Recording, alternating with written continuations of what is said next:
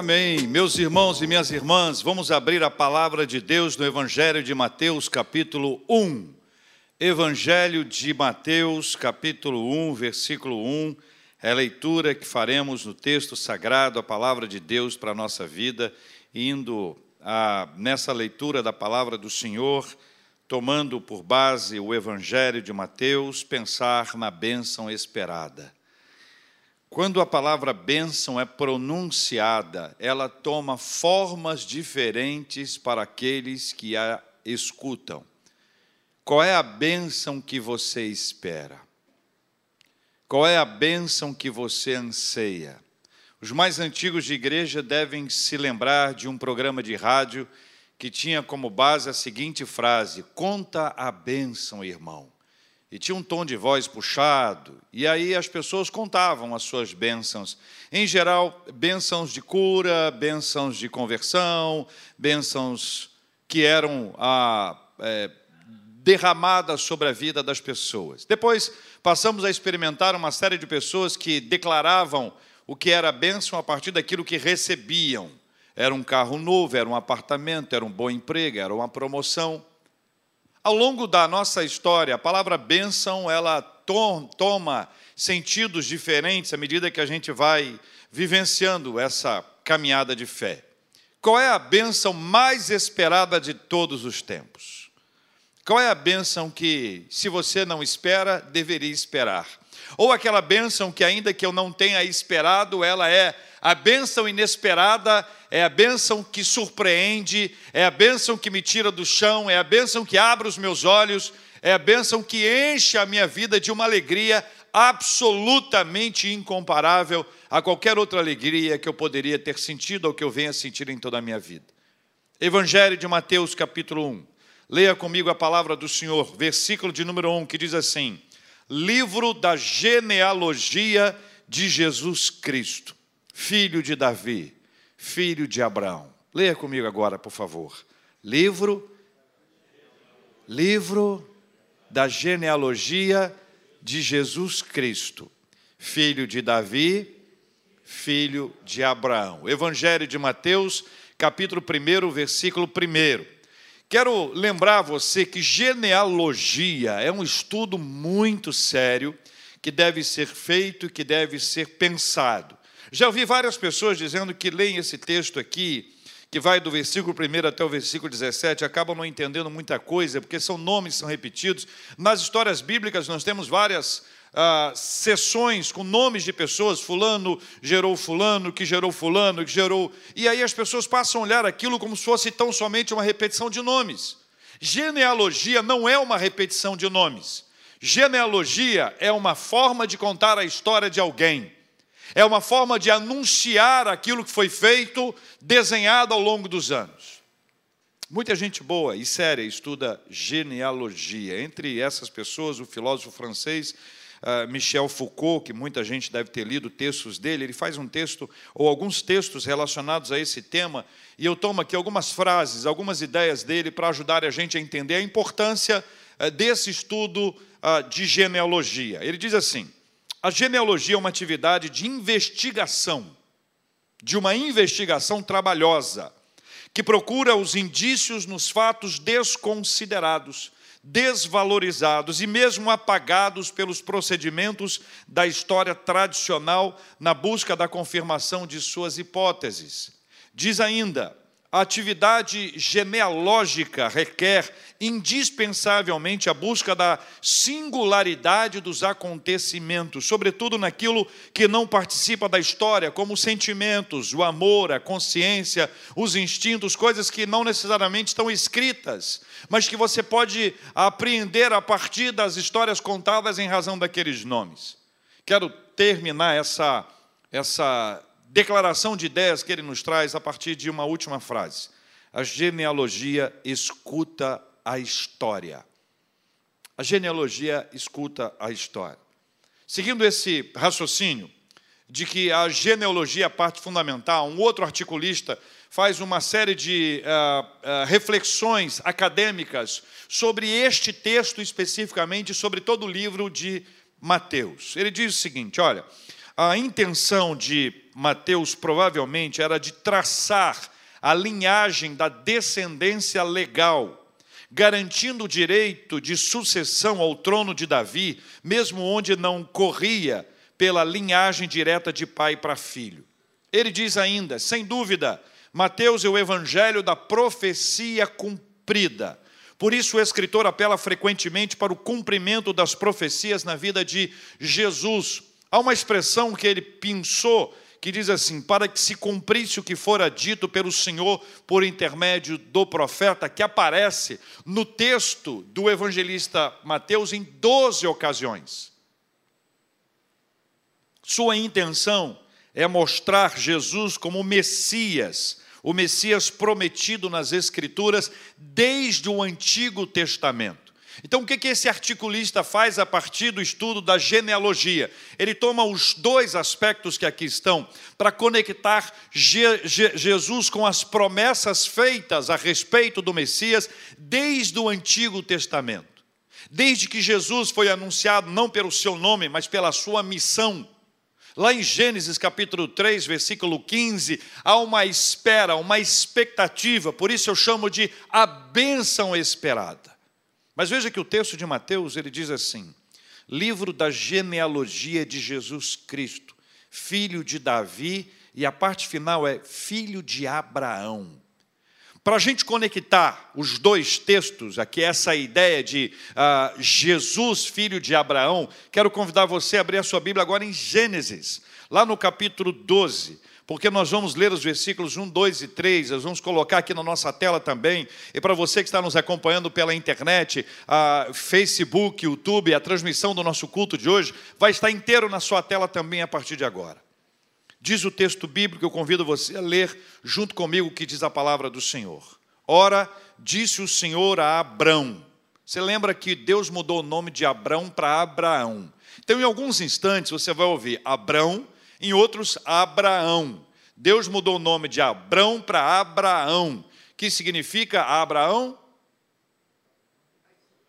O que é que significa Abraão?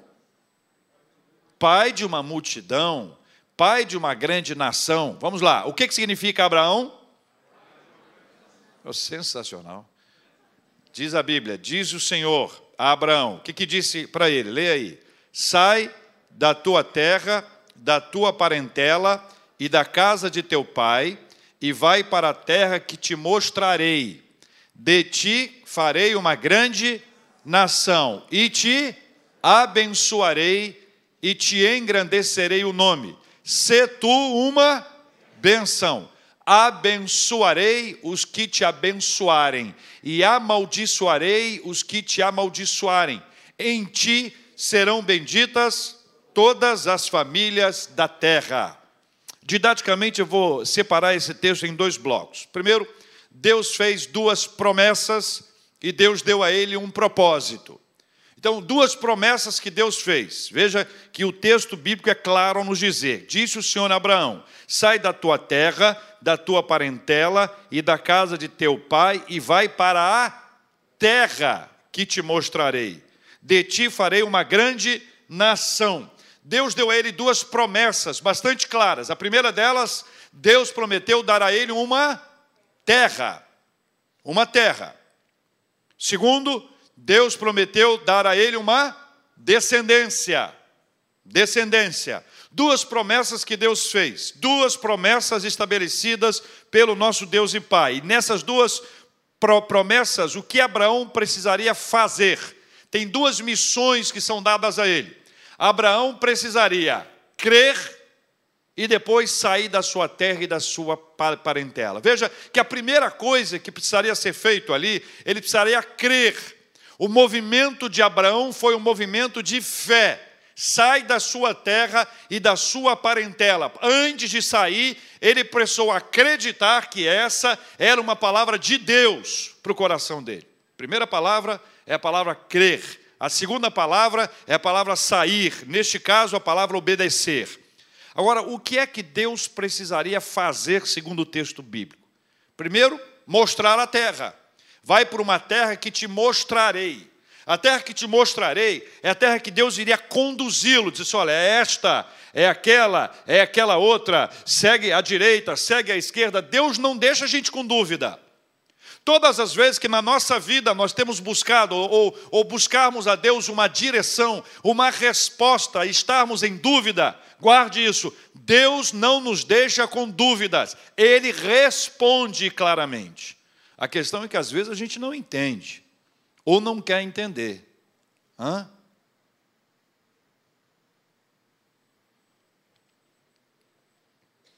Mostrar a terra, multiplicar a descendência, e Deus faria isso como fez de uma forma extraordinária, e engrandecer a Abraão, ou engrandecer a biografia de Abraão.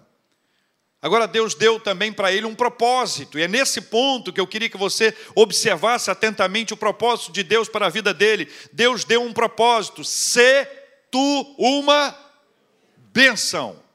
E ele diz: abençoarei os que te abençoarem. Fale para o Will. Amaldiçoarei os que te amaldiçoarem. Em ti serão benditas todas as famílias da terra. E aqui eu preciso fazer a você dois destaques especiais. Primeiro, a questão da família. Primeiro destaque é a questão da família. A gente vê que a partir de Abraão e de sua família, todas as demais famílias seriam abençoadas. Existe um propósito divino aqui. Toma a família de Abraão, né, que depois vai chamar Abraão, Abraão e a sua esposa Sarai, que depois passou a ser Sara. Então Deus toma a família de Abrão, Abrão e Sarai, ou Abraão e Sara, e a partir desta família, todas as demais famílias da terra seriam abençoadas. Ou seja, a família de Abraão seria abençoada para abençoar. A família de Abraão seria um instrumento para abençoar outras famílias em toda a terra. Esta perspectiva que é colocada no coração de Abraão. Abraão sabe que a partir daquele instante a família dele é extremamente importante para ser um instrumento de Deus para abençoar outras famílias. Agora, deixa eu te perguntar uma coisa.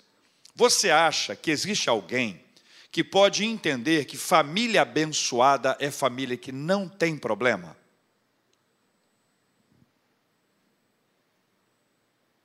Você não acha que tem gente que acha isso?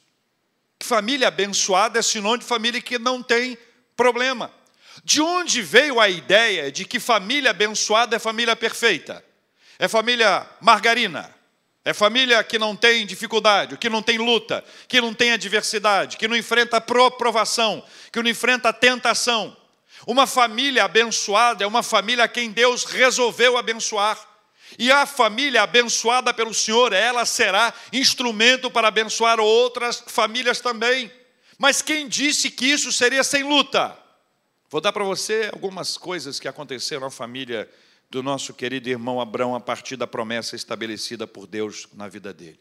Primeira coisa que eu quero que vocês se lembrem: Abraão cometeu um erro gravíssimo. Ele apresentou a sua esposa como se ela fosse a sua irmã. E as teorias são diversas. Era meio irmã, então ele meio mentiu. Não, ele não mentiu, ele omitiu. Aí a pessoa, para argumentar, já pensou um ladrão chega na sua casa e pergunta: Você tem joias? O que é que eu respondo, pastor? Eu que sei. Abrão mentiu. Ele apresentou a sua esposa como se ela fosse sua irmã. E a intenção dele está clara no texto, para não ser morto. Para não ser morto. Deus não abençoou essa história dele. Também Deus não omitiu da gente a história dele.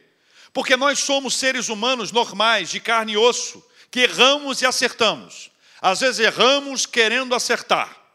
É isso que a gente fala quando erra e não dá certo. Eu estava querendo acertar. Em duas ocasiões isso aconteceu. A primeira na terra do, Egito. E este erro foi observado à medida que Faraó tomou a esposa de Abraão, isso não quer dizer absolutamente nada além desta frase. E Deus derramou praga sobre o Egito. E o Faraó disse: Olha, tem alguma coisa errada aqui. A segunda ocasião foi com Abimeleque, na terra de Gerar. O fato é parecidíssimo. E nos dois casos, nós temos aqui a concepção para a gente entender que a família abençoada também é uma família que erra, querendo acertar. Deus prometeu que ia dar um filho. Deus prometeu que faria dele uma grande nação. Abraão entra em crise, entra em crise, conversa com Deus, pergunta se o filho dele será o Eliezer. Quem era Eliezer? Eliezer era o filho mais velho do servo mais antigo, nascido no seu povo, ali no seu clã. Então a ideia era de que ele seria o herdeiro, já que eu não tenho herdeiro. Crise. Depois vem uma solução entre aspas. Uma solução entre aspas. Sara traz Agar. Agar era uma concubina. Concubinato, concubinato era algo comum naquela região. Isso quer dizer que Deus abençoou. Tem coisas na Bíblia que a pessoa vai dizer: Ó, oh, Fulano tinha duas esposas. Olha, é assim tem que ser. Vai, fala isso alto para sua sogra ouvir. Ó, oh, Deus tolerou muitas coisas que estão na Bíblia que nós não concordamos, porque Deus nunca disse que seria a melhor forma. Vem Agar. Agar gera de Abrão um menino, cujo nome era Ismael. Nasce Ismael. Na cabeça de Sara poderia ser: olha, eu achei que fosse o descendente de Abraão, e não de Abraão e Sara. Por isso eu trouxe Agar. Quem conhece o relato bíblico sabe que não deu certo. Os conflitos familiares se manifestaram. Uma mulher olhando para outra mulher. A história foi sendo desenvolvida ali dentro, e você vai vendo isso no capítulo 16. É nesse capítulo também que nasce Ismael. Isaac vai nascer no 21. Quem é Isaac, irmãos? Isaac é finalmente o filho de Abraão e Sara nasce Isaac lá no 21. E quando ele nasce, as coisas começam a ficar complexas. Os conflitos familiares vão sendo ampliados a ponto de ter que retirar Agar e Ismael do convívio da família.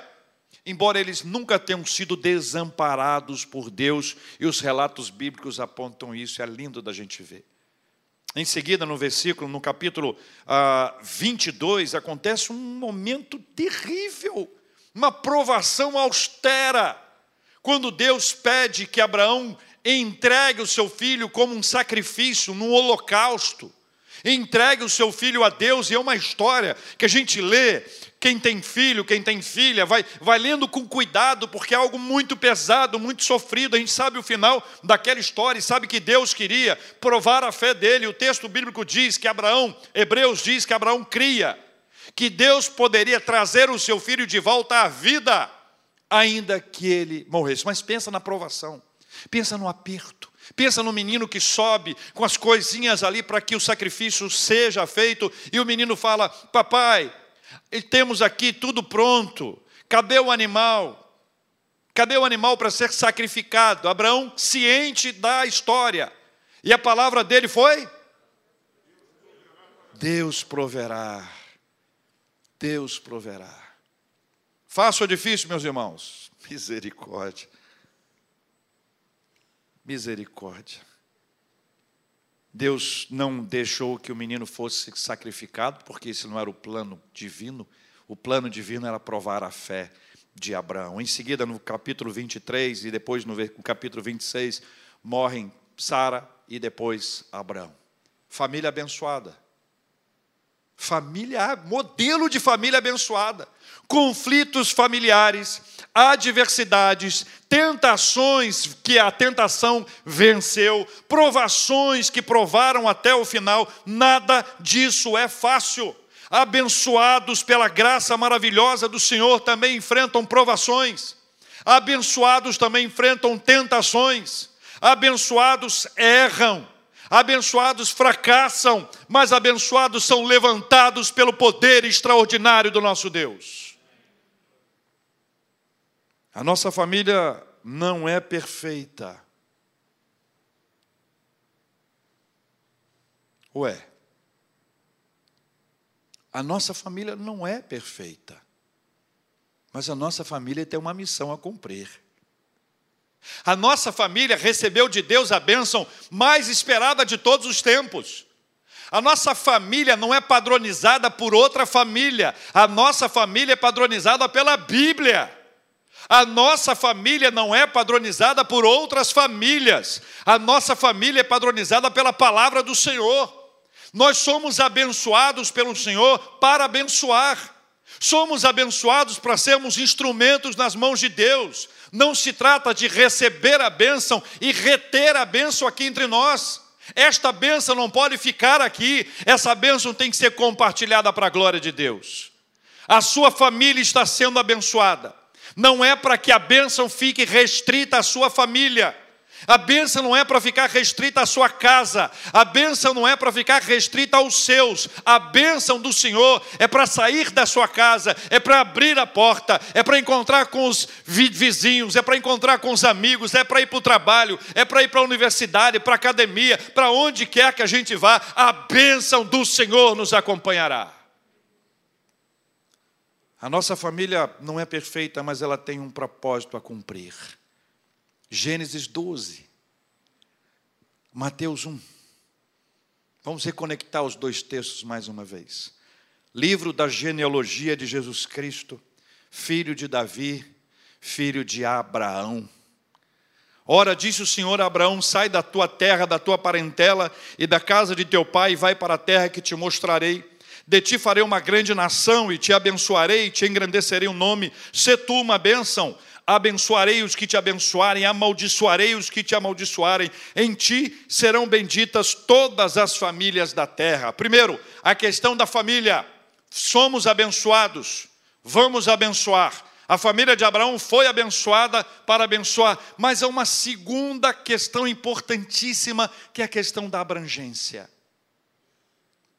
Deus não deu a bênção para Abraão ser o único abençoado tampouco para os seus filhos serem os únicos abençoados, tampouco para a sua descendência numerosa ser abençoada. A bênção de Deus sobre a vida de Abraão e Sara, sobre a família deles, era para abençoar todas as famílias da terra. Então, na perspectiva da abrangência, nós precisamos relembrar que não há uma limitação para a bênção ser espalhada, pelo contrário, a bênção do Senhor é para ir muito longe, exige uma questão de capilaridade que vai muito além. E para isso nós precisamos abrir a nossa visão e arrancar dos nossos olhos a questão do imediatismo. O imediatismo é um problema gravíssimo, porque ele nos impede de ver além. O imediatista só vê o que está acontecendo ao redor dele. O imediatista olha apenas para a sua vida, para a sua trajetória, para a sua história. O imediatista, ele faz alguma coisa pensando somente em si. Essa é uma característica desse tempo, o imediatismo. Me ajuda a pensar esse assunto aqui com objetividade. Um exemplo clássico: correspondências. Deixa eu ver aqui agora. Quantas pessoas já escreveram uma carta? Levanta a mão. Pode abaixar que você está cansado. Quantos compraram selo? Nem vou perguntar como é que você colava o selo. Nessa época, então, hein? não convém. Só para você se lembrar. Pegava uma carta, papel, bloquinho. As meninas, bloquinho com florzinha, né? Os homens, papel.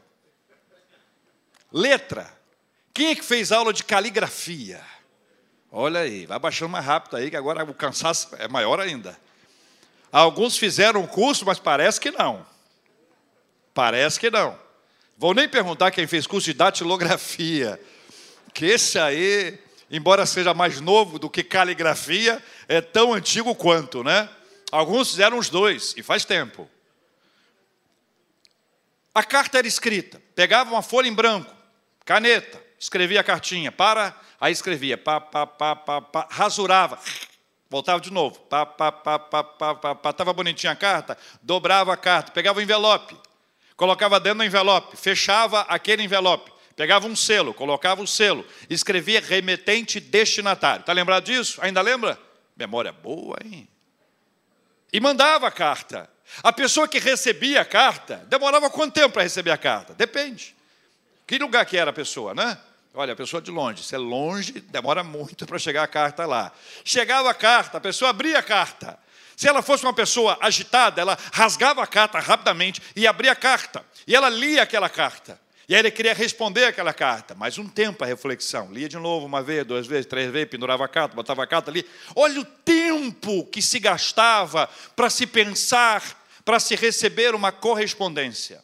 Vou dar um salto agora, tá? Inventar o fax. Tem que escrever também. Mas milagrosamente coloca na máquina, aparece lá na outra máquina. Isso é um milagre, é uma coisa extraordinária. Depois inventaram o que mais?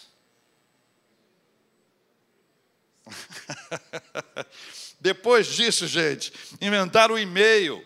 E aí o e-mail está sendo escrito, estou oh, pulando etapas, tá? Para ficar mais rápido. Pega o e-mail, o e-mail você manda. Aí inventaram o pager, né? Ó, o bip. Tocava o bip, aqui, opa, minutinho, deixa eu dar uma olhada aí. Oh, ok. Veio o celular, e com o celular, não, antes do celular, junto com o celular, veio o ICQ, que a galera usava aí. Aí veio o SMS. Aí veio o WhatsApp, pontinho azul. Você estava online e não me respondeu. Eu sei que você leu.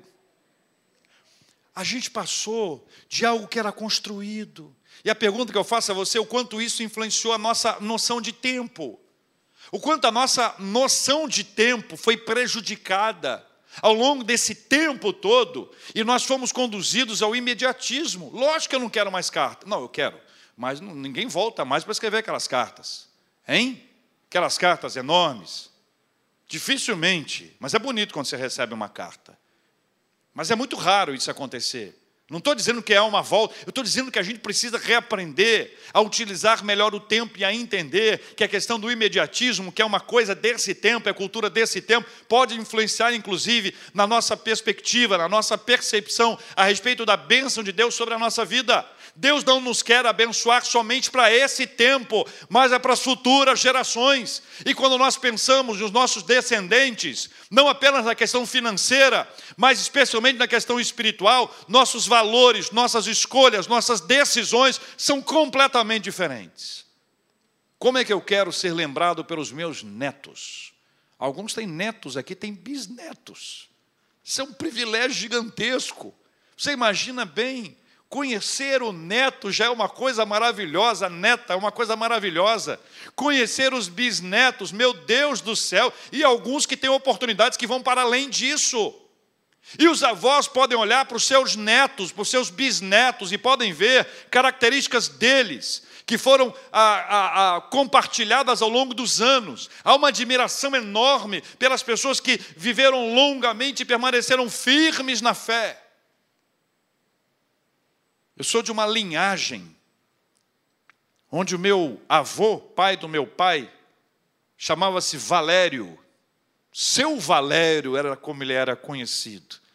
Um homem de Deus, um visitador extraordinário. Seu Valério visitava todo mundo e em todas as casas. Seu Valério cantava no coral. Puxei o meu avô.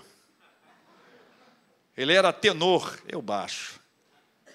Ele ia para os ensaios e levava sal, pressão total no coral. Todo mundo aquecia a voz com sal, sal do seu Valério. E hoje em dia isso nem pode, todo mundo fazia assim. Seu Valério adoeceu, não podia ir para a igreja mais. Seu Valério era tão amado naquela igreja que a igreja resolveu investir na tecnologia e levou para casa do seu Valério, por meio de uma linha privada, uma LP, a possibilidade do seu Valério ouvir o culto da igreja, porque ele não podia ir presencialmente mais, não tinha internet. Então ele ouvia, entrava como se fosse no rádio, colocava o som numa LP e ele acompanhava o culto da igreja. A igreja queria estar com o seu Valério, porque sabia que o seu Valério queria estar na igreja. Seu Valério deixou o legado para os seus filhos, que deixaram também o legado para os seus netos e vem aí os bisnetos, e a história vai. É essa a história bíblica. A bênção não pode estar restrita a um lugar, mas o imediatismo desse tempo nos leva a confundir essa história, como foi no caso de Jesus. Jesus é apresentado no texto como filho de Davi, filho de Davi, filho de Davi, filho de Abraão. Filho de Davi, uma expressão que é repetida no texto bíblico algumas vezes. Em algumas ocasiões, essa expressão é apresentada, filho de Davi, as pessoas tiveram um entendimento equivocado a respeito disso. Elas passaram a acreditar que Jesus veio para ser o rei dos judeus. Tanto que quando ele foi crucificado, colocaram lá em cima o nome dele, Rei dos Judeus porque havia um entendimento absolutamente equivocado e imediatista de que Jesus estava vindo numa perspectiva humana de que ele veio para revolucionar, para libertar o povo do Império Romano, que seria uma coisa ótima, mas não era só para isso. Eles não entenderam que Jesus não estava ali para arrancá-los de uma coisa material, estava ali para arrancá-los de uma opressão espiritual que não era a questão de um, de um grande império como o Império Romano, que em alguns anos iria ruir não é sobre este assunto. Jesus não vem para resolver as nossas questões materiais ou imediatistas. Jesus vem para resolver as questões espirituais, porque ninguém pode resolver as questões espirituais se não for por meio do sangue de Jesus. Dr. Luiz Berkoff, teólogo, professor dos mais apreciados, faz uma distinção da natureza do reinado de Cristo e diz que o reinado de Cristo é espiritual ele diz assim: é um reinado espiritual porque se relaciona com uma esfera espiritual. É espiritual porque leva direta e imediatamente a um fim espiritual, a salvação do seu povo. É espiritual porque é administrado não pela força ou por meios externos, mas pela palavra e pelo Espírito, que é o Espírito de verdade, de sabedoria, de justiça e santidade, de graça e misericórdia. Jesus é a bênção e o abençoador. A benção não era Abraão. Abraão não era a fonte de bênção ou da bênção. Abraão seria abençoado por Deus para, por meio da família dele, todas as famílias da terra seriam abençoadas. E esta bênção que se refere o texto de Gênesis chama-se Jesus Cristo, o Filho de Deus. A promessa da bênção está associada a Jesus.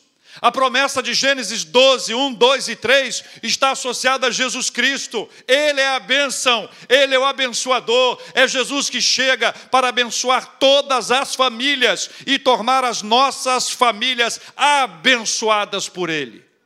Ainda permaneceremos imperfeitos, sabe por quê? Que eu e você estamos lá. O problema da nossa família tem nome e sobrenome. Eu e você. É o problema. O problema não é o outro. O problema não é você sabe quem.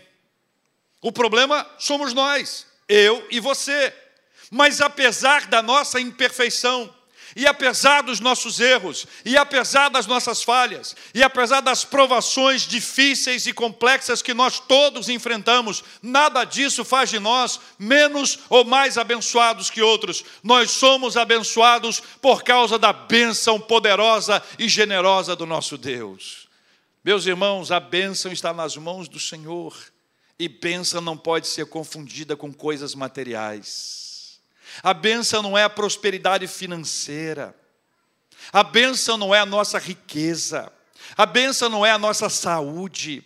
A bênção não é uma ausência de luta. A bênção não é qualquer uma dessas bênçãos que eventualmente nós queremos receber, e não há nada de errado em querer receber, nós só não podemos confundir que aquela família é abençoada porque ela tem isso, isso, isso e isso, porque chegando um pouquinho mais perto de Abraão e Sara, nós vimos quantos problemas eles enfrentaram. E olha que eu fui econômico.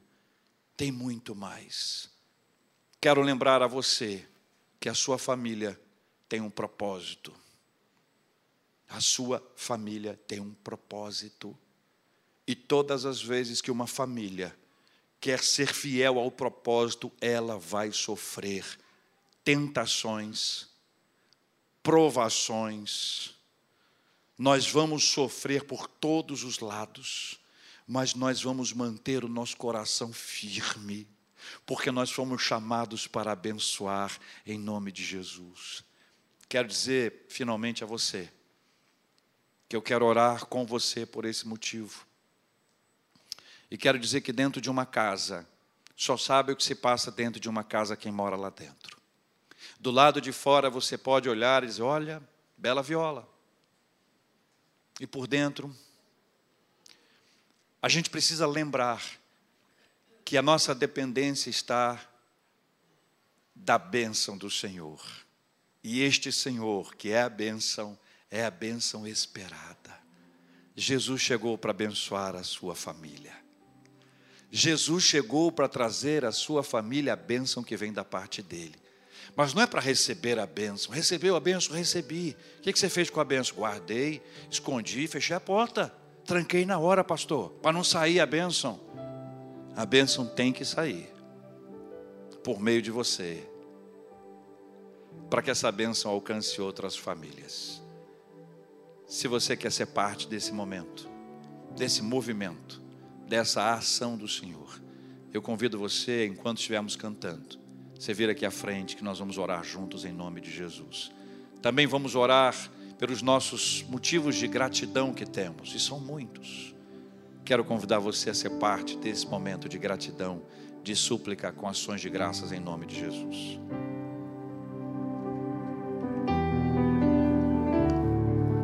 Tu és fiel, minha história está em tuas mãos. Posso crer, o mar vai se abrir, terra firme vou pisar, pois não há escuridão que oculte a tua luz, que oculte a tua paz, que me invade, faz viver.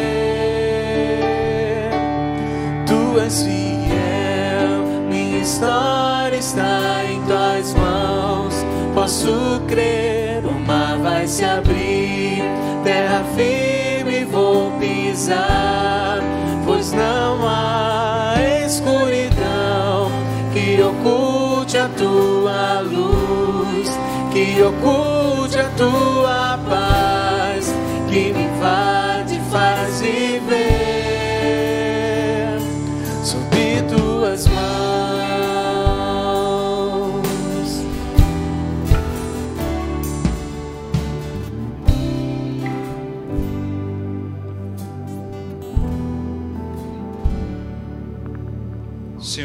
Deus e Pai, nós reconhecemos que a bênção esperada é Jesus Cristo. Nós declaramos a nossa gratidão ao Senhor por Jesus Cristo. Cristo Jesus, nosso Senhor e Salvador, louvado seja o teu nome. Nós reconhecemos, ao Senhor glorificamos em nome de Jesus.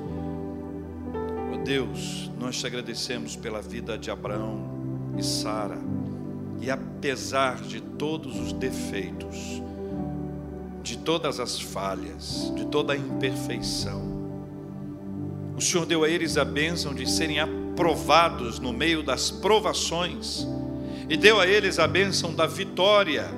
Eles foram uma bênção para a geração deles e para as futuras. O Senhor disse que faria do nome dele grande. E nós estamos aqui em 2021, no Rio de Janeiro, declarando, reconhecendo e valorizando o nome de Abraão. Obrigado, Pai. Obrigado também por nos ensinar que nesta perspectiva a família é muito importante. Que a gente tem que cuidar da nossa casa. A nossa casa é uma bênção, a nossa casa é abençoada, a nossa família é abençoada, não é perfeita, não é melhor do que outra, não se modela por outra. A nossa família se modela pela palavra do Senhor, e é pela palavra do Senhor que nós queremos andar. É pela palavra do Senhor que nós queremos ser abençoados. É pela presença do Senhor na nossa casa que essa bênção não será detida, porque a nossa visão não é mais imediatista, a nossa vi visão é abrangente, ela tem capilaridade, ela se espalha. Nós sabemos o quanto os nossos amigos, os nossos vizinhos, os nossos familiares precisam ser abençoados pela mesma bênção que o Senhor nos concedeu, e nós não vamos nos furtar, nós não vamos nos esquivar, nós não vamos nos silenciar, nós vamos apresentar a bênção do Senhor, e esta bênção há de alcançar outras famílias em nome de Jesus. E eu quero pedir ao Senhor, Pai, que o Senhor abençoe poderosamente todas as famílias aqui representadas, presencialmente ou pela internet agora, que esta bênção, Senhor, esta bênção alcance cada família sob o poder e a graça do Teu Espírito Santo em nome de Jesus. Pai, nós te agradecemos porque Jesus é bênção. Jesus é filho de Davi, mas não para um reino material, local, regional. É filho de Davi, mas é um reinado espiritual. E este reinado espiritual acontece sob o poder do Espírito Santo de Deus em nossos dias. Nós queremos mais, Pai queremos a nossa casa abençoada, fortalecida, queremos a nossa igreja, a nossa comunidade, a nossa cidade. Nós clamamos ao Senhor, Pai, usa cada um de nós para a glória do teu santo nome. Mais uma vez queremos declarar e reafirmar a bênção esperada. A bênção esperada é Jesus. Louvado e engrandecido seja o nome do Senhor, Paizinho. Nós oramos pelos enfermos e pedimos que sobre eles haja a bênção da cura. Oramos pelos enfermos emocionais, cura as emoções, cura o organismo, permita que cada órgão possa ter pleno funcionamento, cura espiritualmente, cura, Senhor. Guarda a nossa casa, a nossa família, o nosso trabalho, nossos estudos. Obrigado por todas as bênçãos. Por aqueles que estão concluindo seus estudos. Por aqueles que farão hoje mais uma etapa do Enem. Dá a tua bênção. Dá a tua graça sobre os nossos filhos e filhas. Nós oramos, ó Deus, com nosso coração agradecido, porque até aqui nos ajudou o Senhor. Nós agradecemos porque o Senhor é quem nos sustenta, o Senhor é quem nos guarda. Obrigado pelos aniversariantes de vida e de casamento. Que sobre eles esteja a bênção do Senhor em nome de Jesus. Oramos, ó Deus, agradecidos, cientes de que as nossas súplicas são apresentadas diante do Senhor. Orações e súplicas com ações de graças nós agradecemos antes de recebê-las. Se elas demorarem, o Senhor vai nos dar a paciência. Se elas não chegarem, o Senhor vai nos dar a paz. É por isso que no Senhor nós descansamos, assim oramos e agradecemos, em nome de Jesus. Amém. Amém.